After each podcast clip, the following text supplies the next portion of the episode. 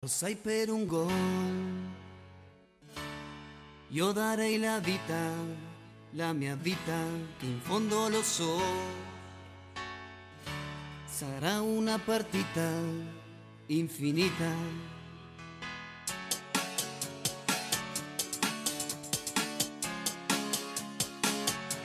È un sogno che ho, un coro che sale a sognare, si aiuta la notte, 90 minuti per segnare. Nerazzurri, Muy buenas a todos, queridos amigos Neraxurros. Sean bienvenidos a un nuevo episodio del podcast del Interclub Paraguay. Eh, un podcast que yo creo que va a ser bastante polémico, bastante polémico porque tenemos, tenemos muchas sensaciones encontradas con el partido versus Liverpool. Nos tocó un duro partido contra los Reds y lastimosamente el resultado fue bastante malo, 2 a 0 en contra de local. Después de tener 70, 72, 73 minutos bastante competitivos y me atrevería a decir incluso superiores al Liverpool. Un partido que, bueno, que, que pudimos haberlo ganado con un poco más de eficacia, que nos faltó algunos centavos para el dólar y que en verdad nos deja un muy, muy mal sabor de boca, una de esas son muy grandes. Y bueno, para comentarlo, para comentar y analizar el partido estaremos hoy con Santiago Aquín y nuestro otro gran compañero y gran baluarte del Interclub Paraguay, nuestro líder, Abraham Duarte. ¿Qué tal, Santiago? ¿Qué tal, Abraham? ¿Cómo estamos? ¿Cómo estamos, muchachos? ¿Todo bien por acá? ¿Y tú, Adrián? ¿Qué tal? Sí, bueno, te da con un poco de bronca de los dos últimos partidos, no solo del de Champions, también ahí con lo de Napoli te un poco tocado. Cierto, también Bueno. tuvimos ese Euro partido con Napoli, que bueno, yo estuve hablando con Santiago un poco de ese partido y eh, le insistí que, que el 1 a 1 en, en Napoli, más allá que perdamos la punta, para mí no era mal resultado, sobre todo viendo el trámite del partido y que nos embocan un gol tan temprano. Pero yo creo que tenemos que irnos directos con el partido de Liverpool. Directo a analizar ese partido, que es el que está fresco, es el que tiene a la, a la gente en velo. Y empiezo por ti, Santiago. ¿Qué tal viste el partido? Eh, ¿Cómo viste el equipo? Y bueno, ¿qué sensaciones te dejó el resultado final? Bueno, yo creo que se jugó. El primer tiempo, al principio, fue un ida y vuelta parejo. Que se disputaron la pelota y, y los dos crearon ocasiones. Ninguna fue muy clara, clara, vamos a decir, pero, pero hubo sensaciones en las dos áreas hasta los 30 por ahí del primer tiempo. Después empezó el Inter a dominar el partido y dominó hasta los 70 minutos. Y después, no sé, se acabó la gasolina, entró el gol. Klopp dijo que habían estudiado la forma de defender los- las pelotas paradas del Inter y bueno, nos metieron un gol de pelota parada. Y eh, ahí se sin- resintió demasiado ya el equipo. Creo que psicológicamente fue un golpe mortal y duro. entró el segundo. Pero ¿Qué en tal lo líneas viste tú, Abraham? generales, creo que se jugó bien. ¿Qué tal lo viste tú, Abraham? ¿Qué, qué sensaciones te dejó el partido? Y a ver, un partido complicadísimo, hay que poner eso ya en contexto. Era contra el Liverpool. Eh, cuesta explicarle a alguien eso de que el Inter estuvo dominando la mayor parte del partido, pero después ver las estadísticas y no, no refleja tanto eso. Claro, eh, O sea, yo eso, es lo que yo digo, siempre las estadísticas son un poco mentirosas, porque, viste, por ejemplo, en las estadísticas no te van a aparecer esa de Pericia a Lautaro que le faltaron 3 centímetros a Lautaro para llegar al par. Ese, por ejemplo, no cuenta como remate al arco, pero en chances Sí. creadas, si cuentas, por ejemplo, la de Hakan en el palo es una jugada clarísima. Hay una jugada de Checo que se va a Checo, que está habilitado, que Mariano Cruz en la transmisión dice, no, no, no, no está habilitado, pero sí estaba. Fue un buen, buen pase de, no sé si de Arturo de Alexis, no recuerdo bien. Se va Checo y era definir por arriba, salió mal Allison. Y Checo intenta jugársela, no sé si a, a- no sé quiénes estaban entrando por el segundo palo, pero era alguien y, lo vio, se la dio, se la dio mal y cortó Van Dijk y va al córner. Esa jugada era para definir. Esa, por ejemplo, era una ocasión de gol clara. O sea, era un mano a mano prácticamente. Y esos tipos, por ejemplo, no, no te cuentan en las estadísticas. Pero, pero nada, continúa. A ver, otra cosa también que hay que, o sea, un poco polémica, es la actuación de los dos delanteros. Ninguno estuvo salvable ni siquiera. Porque por lo menos en redes sociales hay mucho debate dividido entre cuál debió salir. Y algunos están de acuerdo inclusive con que salga Lautaro, otros pues siempre veo que salga Checo. O sea, son puntos de vista diferentes nada más. Yo, Todo depende yo- de qué quería buscar Inzaghi. yo creo que los delanteros no jugaron bien, ninguno de los dos, pero creo que Lautaro estuvo un poco más, más activo que Checo. Hubo un par de jugadas, por ejemplo, donde Lautaro conectó con Dumfries, una que lanzó a Dumfries y, y no al centro en el primer tiempo, que por ejemplo Van Dijk sale mal en esa. Fue uno de los pocos errores de Van Dijk en todo el partido. Y corta muy bien con Ate cuando Checo se preparaba para definir. Hubo otra opción donde el tipo viene, se gira, conecta con Perisic. Y el Checo no lo vi también en esa faceta, no lo vi también como en otros partidos yendo a generar juegos. Se le, le, le costó un poco para definir, estuvo un poco lúcido, creo que era el cambio. Creo que era además el único cambio que podía hacer eh, Inzaghi para refrescar el equipo, que era Alexis por Checo, porque honestamente se habló mucho de los cambios, de qué hizo Inzaghi, por qué no, por qué no refrescó al equipo. Y la verdad es Sabía. que estábamos bastante, estábamos bastante flojos o, o- o poco resguardados. Mira, no anduvo bien Fabiño en Liverpool. Le pasó por encima a Brozovic a, Fabiño, le pasaron por encima a Elliot. eh, bueno, nada, adentro Henderson y Kate, que son dos jugadores que te aseguran rendimiento aun- o incluso mejorar a los titulares. No anduvo bien Mané, que se lo comió a Skriniar. Adentro Luis Díaz, que generó un poquito más de peligro. ¿Entiendes? Nosotros no teníamos, o sea, Gagliardini ni siquiera venía jugando. Vecino estaba lesionado. Por ejemplo, si estaba vecino, yo creo que en algún momento podía entrar vecino por Hakan para darle más fuerza al medio. Quizás perdíamos técnica y demás, pero teníamos más gente para aguantar ahí por arriba.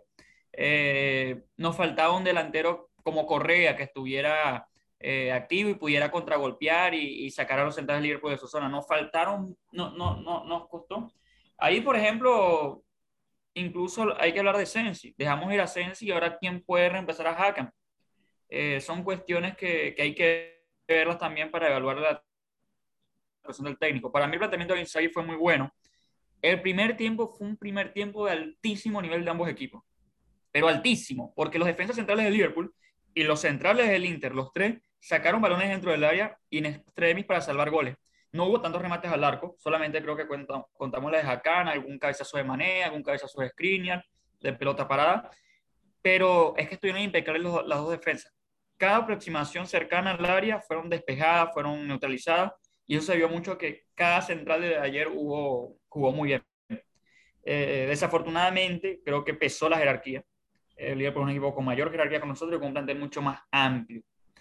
Quizás si hubiésemos tenido el equipo a plenitud física, con Correa, Vida, eh, Vecino, eh, pudiéramos haber refrescado y quizás no, no sufrir tanto con los cambios de Liverpool, porque incluso hace los cambios Liverpool y los cambios llegan al 60, o sea, cuando el Inter estaba mejor y todavía hay un periodo de tiempo donde el Inter sigue imponiendo condiciones, ya no tan claros como esos primeros 15 minutos, pero sigue siendo mejor.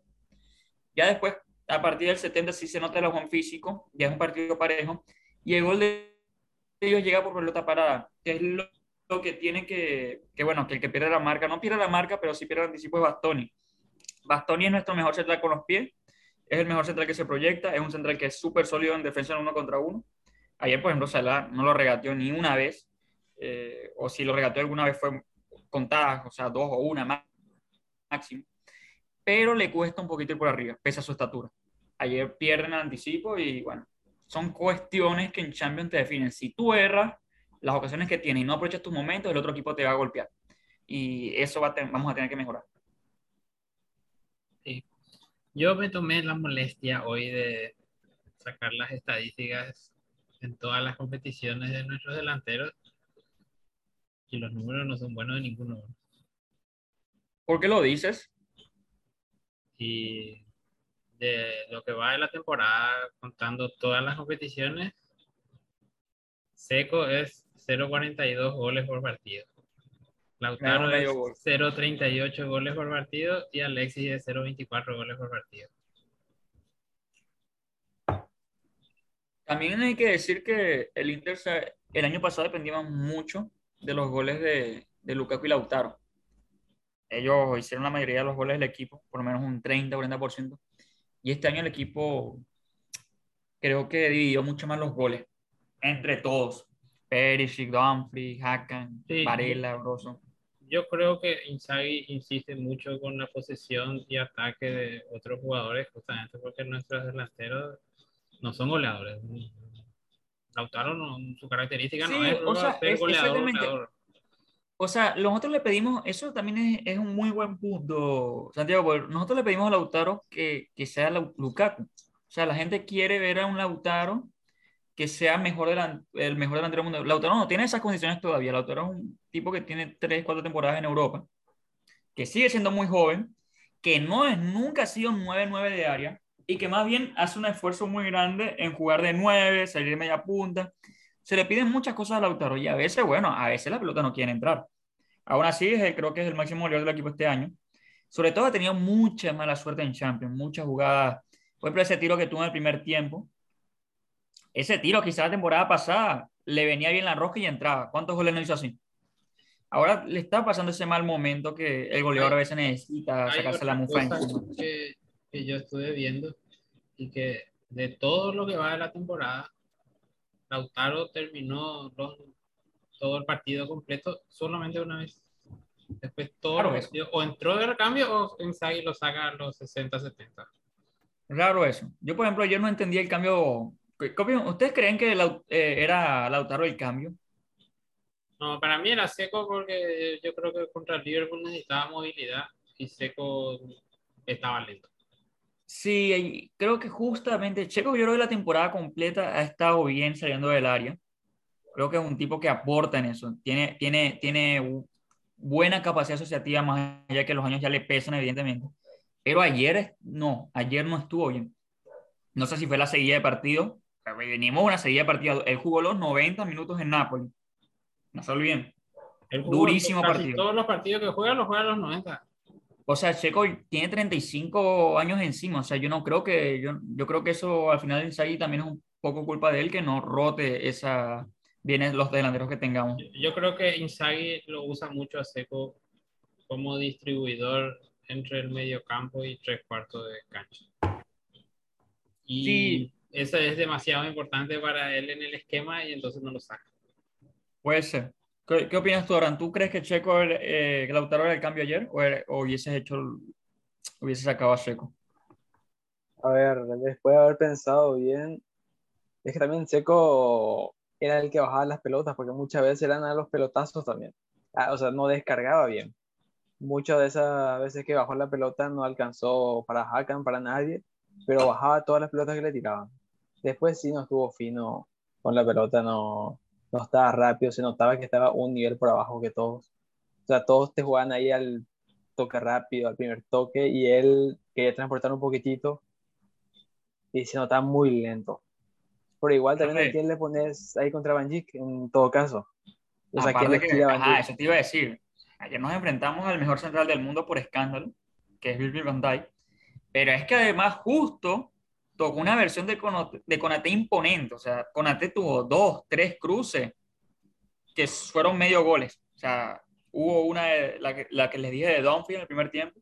Lautaro va, sale bien del área, saca de su zona, Dumfries se le va a Robertson. Y en el centro, Checo estaba nada más para definir e increíblemente cierra con lo justo Konate. Hubo otra del otro lado con Pérez en el segundo tiempo y creo que también hubo otra de Checo que cortó muy bien en extremo. O sea, el partido de Konate fue impecable.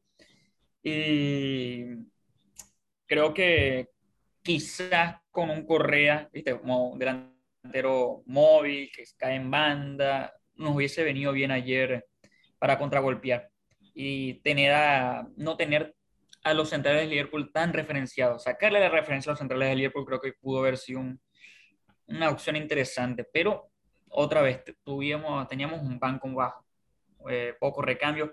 Por ejemplo, si estaba Gon- González, ayer listo para, para jugar, lo ponías en izquierda y podías tirar a de arriba. Un ejemplo, hubiese sido un cambio interesante. Porque es un tipo rápido, un tipo que sabe jugar delantero, que podía sacar los centrales de su zona, o sea, pero no teníamos tanto ese fondo de armario para competir a Liverpool después de los 75 minutos. Yo estaba hablando con un socio y él me dijo, yo hubiese sacado a De y ponía a Di Marco y mandaba a Perisic para arriba. Y mm, puede ser también. Línea Pero, de cuatro ojo, y el partido- Mira, mira que a Debris, Debris creo que es una de sus temporadas más flojas. No, no sé si floja, pero ha tenido partidos malos. Eh, ha tenido errores. Pero el partido de ayer de Debris fue impecable. De los Bien, tres centrales, o sea, Skriniar ya estuvo imperial, Debris que estuvo impecable. Y Bastoni, salvo, bueno, lastimosamente, ¿verdad? Sale en la jugada más importante del partido, el primer gol de Firmino. Hubo un partidazo. Pero por eso también yo no sé si Inzaghi se atrevería a tocar la línea de tres cuando justo andaba tan bien. Porque sostuvieron los, los muchachos cuando lo atacaba. Hay que aguantarle al Liverpool. Sí, yo, pero yo creo que en ese aspecto Inzaghi es quizás más testarudo que Conte con sus líneas de tres. Sí, quizás después del, del, del primer gol de ellos, también incluso puede haber animado a romper la línea de tres y, y pasar a otro esquema. Pero fíjate que incluso yo calculo que Inzaghi habrá dicho, bueno, nos hacen el primero y si queda 1 a 0, bueno, vamos al Liverpool, tenemos chance, si jugamos como jugamos hoy. Pero es que el segundo gol es que ahí ya ves que hasta la dieta. O sea, Salah agarra un el tiro de Brick le, le pasa por la, la pierna por al lado, apenas la rosa, y justo le queda Salah al borde del área, Salah le pega horrible y le pega en la pierna a y se mete al otro lado donde no está andando. O sea, ni, ni eso. El tiro de Hakan, por ejemplo, si era de Liverpool, entraba en el palo, pegaba en la espalda de Handanu y entraba. O sea, no teníamos, nos falta ese toque de, de fortuna en estas competiciones también. Yo también lo que he visto es que llegábamos muy, muy bien hasta el borde del área y ese último pase era horrible. Faltó. Faltó ese último pase, de acuerdo. Ese último pase no era fino, no era bueno y ahí se terminaba todo. Yo digo que extrañamos mucho a Varela ayer. Vidal jugó un partidazo. Eh, es un tipo que en- se crece en estos partidos. Habitualmente estos partidos parece que lo motivan a Vidal. Pero aún así con el partidazo Vidal creo que Varela le da un salto de calidad muy importante al medio campo. Y el tipo sabe colgar centro, sabe eh, rematar desde afuera del área, sabe llegar, o sea, eh, es mucho mejor Varela que Vidal ahora mismo. Y quizás con él hubiésemos tenido un toque más diferencial en ese último tercio de la cancha. Quizás hubiésemos perdido un poquito más de lucha y de entrega, pero íbamos a ganar en otras facetas que, que nos faltaron ayer. Por ejemplo, eh, los laterales de Liverpool ayer estuvieron sobrepasados. Dumfries le ganó la partida a Robertson, para mí. Eh, no hubo una sola jugada de ataque Robertson en todo el partido, que para mí es el mejor lateral izquierdo del mundo. Eh, y Dumfries sí tuvo jugadas muy buenas en ataque y en defensa, estuvo destacado. Y Perisic fue el mejor de la cancha tranquilamente.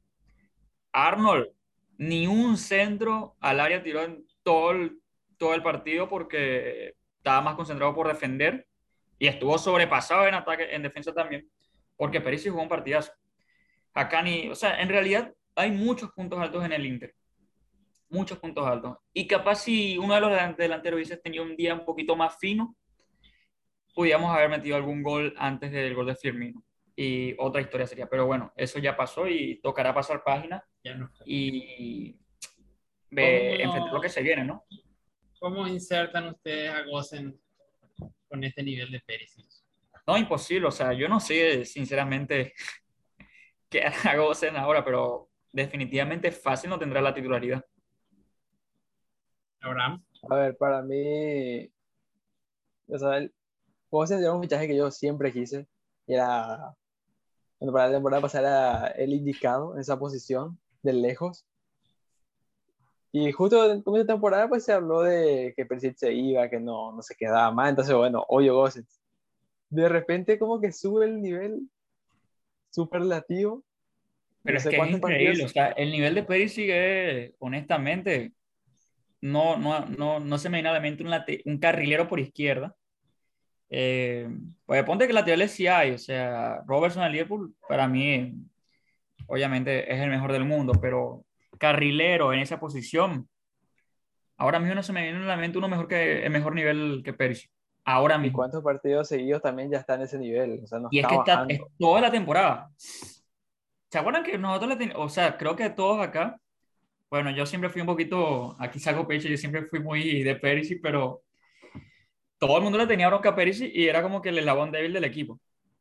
¿Sabes? No era como que, bueno, ¿para qué lo tenemos? Perisic no va a encajar con Conte, es un grande por afuera.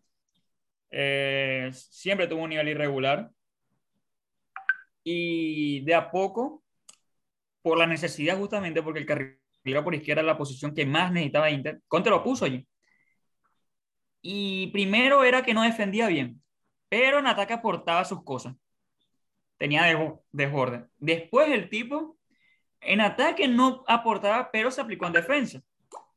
Y ya después se fue adaptando, se fue adaptando, evolucionando y ahora es con el permiso de, no sé, de Teo en el Milan, de, de Robertson, de Cancelo en el City, de, no sé, de Chilwell en Chelsea, el mejor carrilero hoy del mundo, fácil, fácil, o top 3 por lo menos, sí o sí.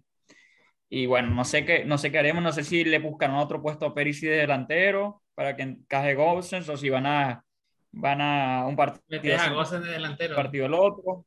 No sé, o sea, eh, pero honestamente, lastimosamente para Gosens, que se recupere bien nada más y que, y que espere su oportunidad, porque honestamente no, no le veo sacando el puesto a nadie hoy a Pérez, a nadie. A ver, sin haberle visto todavía a Gosens, eh, esperemos que rinda obviamente, pero yo ya estoy sintiendo ya que su fichaje, o sea, su gasto ahí que hicimos en él fue un poco desperdiciado. No, no sé si es desperdiciado. No, Perisi tiene muchos años también, a ver, Perisi tiene... No, pero hay, hay este una momento... cosa que hoy leía justamente, es que el Inter le dijo a Perisic que no le puede pagar el sueldo que le está pidiendo para la renovación. sí, o sea, hay que ver no sé si se queda Perisic ahí o si no se el reemplazo.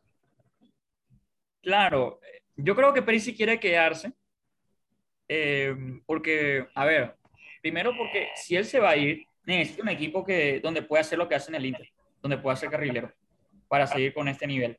¿Y qué equipo top juega con línea de tres y quiere a Perisic? El Chelsea no, no mostrado interés en Perisic. Tiene, bueno, capaz, capaz que sí, porque no, no, no Marcos Alonso y Chibla está lesionado. Capaz un buen destino. Conte no ha preguntado por él todavía.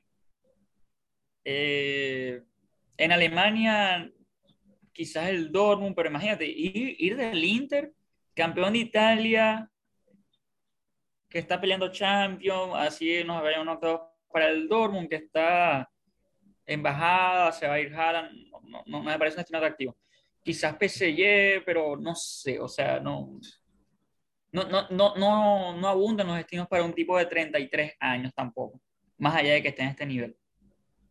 Entonces yo creo que sí quiere renovar, pero más que el salario, yo creo que el tema son los años, que Ferisi quiere contrato por tres años, el Inter quiere ofrecer dos. El, decía el artículo como que el Inter le dijo, buscate un club que te quiera pagar eso. Eh, eh, es una decisión difícil. Yo creo que yo al principio habían acordado, no sé, voy a tirar una cifra de X. Ferisi quería seis, Inter ofrecía cuatro y llegaron a cinco, algo así era. Pero Perisic quería tres años y el Inter quería dos años. Y porque el Inter sabe que Perisic tiene 33 y bueno, hasta los 35 está bien. A los 36 yo no creo que Perisic vaya a mantener este nivel. Bueno, capaz sí, pues el tipo, capaz un animal competitivo y se mantiene bien físicamente. Pero... Él se cuida mucho físicamente. Se nota. Sí, sí, sí. se nota porque está volando. Pero igual, ¿sabes? Es como que un riesgo. Bueno, te damos un año más. Eh, yo creo que Marota ya medio que duda. Pero, siendo honestos, si se baja el nivel, bueno, tenemos un muy, buen, un muy buen carrilero por izquierda. Y si baja el nivel, Perisic es un gran suplente para tener cubierta la posición. Así que bueno, hay que ver qué, qué piensa Marota. Pero creo que sí se notó ya que el ah. equipo, para el siguiente mercado de pases, hay que mejorar el plantel. No, lo que yo quería decir sobre lo de Gossen, o sea, para aclarar nada más, era de que no creo que hubiese sido el momento para ficharla, viendo las otras falencias que tenía el equipo, digo. Porque en el medio campo solo hay tres jugadores titulares y los del banco no cuenta ninguno. Yo creo que ese era lo que había que buscar. Yo no entiendo por qué se le borró tanto a Gagliardini, que bueno, Gagliardini tendrá sus cosas, pero no había rendido mal en, los primeros meses. Y sobre todo viendo que hay poco recambio. Yo decía hoy en otro grupo que no es culpa de Gagliardini, pero cuando él entra el equipo como que se tira atrás. También, o sea, y claro, no, no, es como que entra para morder y ya en los minutos finales y así lo manda el técnico y bueno, pero cuando Valentino jugó de titular y el equipo jugaba, intentaba jugar, yo no lo, yo no lo vi que desentonara. Incluso aportaba goles. Decía, ah, miren a Gagliardini, ¿qué está pasando? No, el tipo, el tipo, no, el tipo no es mal jugador. Y no teníamos recambio. Tampoco entiendo por qué se va Sensi si no tenemos jugadores. O sea, yo sé que Sensi, las lesiones y demás, y ahora lo, lo vamos a rescatar seguro en verano. Pero bueno, la temporada ahora la estamos jugando y, y Yo- el plantel está corto. Ahí con el tema de Sensi, que es lo que comentaba con Abraham en el programa pasado, es que para mí hubo una mala gestión de Inzaghi ahí. De acuerdo, Que de acuerdo contigo. Sensi es el suplente clave de Hakan. No hay otro Claro, que pueda reemplazar a Hakan. Metes a Vidal, claro. a- no es lo mismo. Y mira, eh, Hakan, eh, perdón, Sensi es un tipo que es pequeño, habilidoso, pero también tiene, tiene sacrificio defensivo. O sea, ustedes recuerdan los primeros partidos con Conte, era un tipo que incluso a veces le pisaba mucho la posición de Brozovic, Sí, sí. eh, porque el tipo tiene, tiene esa alma. Es como un Berratti, ¿vieron Berratti? Berratti no es un tipo físico, pero, sabe meter muy bien el pie, sabe quitar balones, sabe presionar alto. Y por ejemplo, un jugador ayer como Sensi le pudo haber refrescado bien al equipo. De, de hecho, que en Sassuolo Sensi jugaba en la posición de Brozovic. Exactamente. Eh, no, también, por ejemplo, para rotaciones, partidos como, no sé, inventemos Boloña de local, Venecia, Salernitana, etcétera, es un jugador que le podía dar descanso tranquilamente a Brozovic, Sí, el, el próximo fin de semana no tenemos a Brozovic, justamente. por ejemplo. El próximo fin de semana me imagino que jugaremos con, con Hakan, Vidal y, bueno, yo creo que va a jugar Varela de, la posición de Brozovic, pero, pero un partido chivo, un partido duro. El calendario, bueno, sabíamos que el calendario iba a ser fuerte y quizás un poquito más la gestión allí. Hay que ver si eso nos pasa factura a nivel local, pero fue un error. Y creo que vamos a tener que mejorar el plantel para la siguiente temporada si queremos pelear en competiciones europeas. Yo creo que para el torneo local nos da, por algo estamos peleando el título y por algo estamos en semis de Copa Italia. Pero ayer se notó que si quieres pelear en Champions contra Liverpool, Manchester City, eh, Real Madrid, Paris Saint-Germain, eh, Bayern Múnich, necesita un plantel amplio.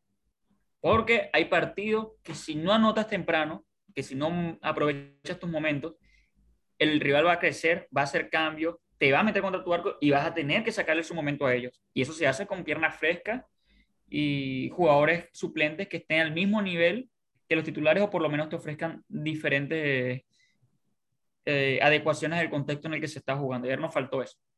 Nos faltó eso. Más que el físico, nos faltó eso. Jugadores que desde el banco dieran Para ese la- plus como se lo tuvo Liverpool.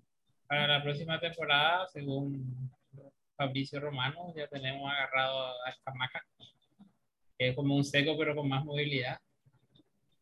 Y parece que vamos fuerte sobre Bremer en caso de que se vaya de Bris. Claro. Eh, el tema con Escamaca, y esto para que la gente también de una vez tenga, tenga en cuenta, o sea, Escamaca es un delantero que tampoco es, no, no es un delantero que te vaya a, ganar partidos de Champions. Por ejemplo, para mí Escamaca no es más que Lautaro, por ejemplo. Un delantero que aportará lo suyo, porque es bueno el tipo, tiene mucho futuro, pero no es un Blajovic, por ejemplo. No es una estrella que te va a ganar partidos bravos. Pero te da variantes, es un buen tipo, un delantero que te da fondo de armario. Y quizás ayer, por ejemplo, una escamaca, le tirabas un balón largo cuando el Liverpool presionaba y te bajaba el balón y te oxigenaba. Un ejemplo de lo que te puede ofrecer escamaca. Fratesi, por ejemplo, otro nombre que suena, muy buen mediocampista. Yo no creo que Fratesi sea mejor que Hakan y Varela, por ejemplo. O Brozovic. Pero es un muy buen suplente que puede aportar lo suyo, que te puede refrescar el medio campo, que puede servir como, como expliqué, para el fondo de armario. A mí creo, creo que nos falta un, ese punto extra, nos falta ese jugador diferencial que te gane partidos. El Liverpool tiene a Salah, El Bayern tiene a Lewandowski, el Madrid tiene a Benzema, el Paris Saint-Germain tiene tres tipos, Neymar, Mbappé, Messi. Manchester City tiene, Todo. no sé, tiene todo, es el- la mejor plantilla del mundo.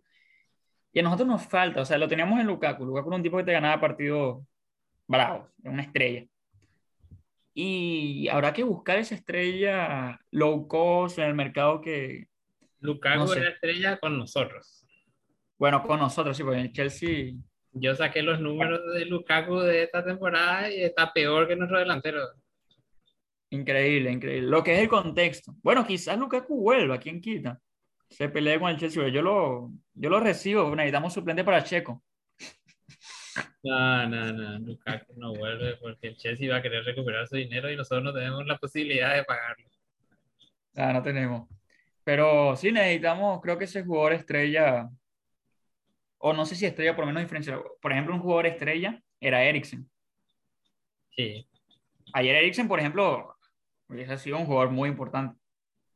La pelota, la pelota parada, manejar los tiempos, tipo que conocer la Premier, sabe cómo juega Liverpool. Pero perdimos tres estrellas. Eriksen, Hakimi y Lukaku. O sea, lo hemos reemplazado ¿Cómo bien. No se siente porque Dumfries tuvo un nivel muy bueno y Darmian también cuando estuvo, pero igual Hakimi es un tipo que, que te gana partidos. Dumfries no sé si te gana partidos solo. Es un tipo muy bueno. Me gusta Dumfries, o sea, creo que es uno de los jugadores más destacados de la temporada, pero no, Hakimi te gana partidos solo. Yo creo que todavía no lo estamos utilizando bien nada. Muchas veces él llega y nadie se la pasa. Puede ser, puede ser. Pero bueno, muchachos, de verdad que más allá de todo, más allá de la bronca, la desazón, igual también tengo una sensación de que, de que el Inter va por buen camino europeo, que esto es paso a paso y que por lo menos estamos otra vez compitiendo contra los más grandes de Europa. O sea, hay que recordar, si nos vamos tres años, cuatro años atrás con Spalletti, o más incluso antes cuando estaba Eder de delantero, o sea, hay que acordarnos de ese tiempo y valorar lo que tenemos ahora, porque yo creo que vamos a ir evolu- evolucionando. Así es. Y bueno, muchachos, lo dejamos por acá. Yo creo que sí, pues ya no nos está, nos está tirando el, el Sí. pitazo final.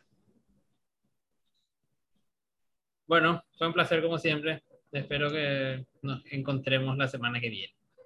Nos vamos a encontrar para analizar lo mejor del Inter Sassuolo. Un abrazo a todos. Saludos, Abraham. Saludos, Santiago. Chau, chau. Abrazos. Eh, nos vemos. una gioia infinita che dura una vita, pazza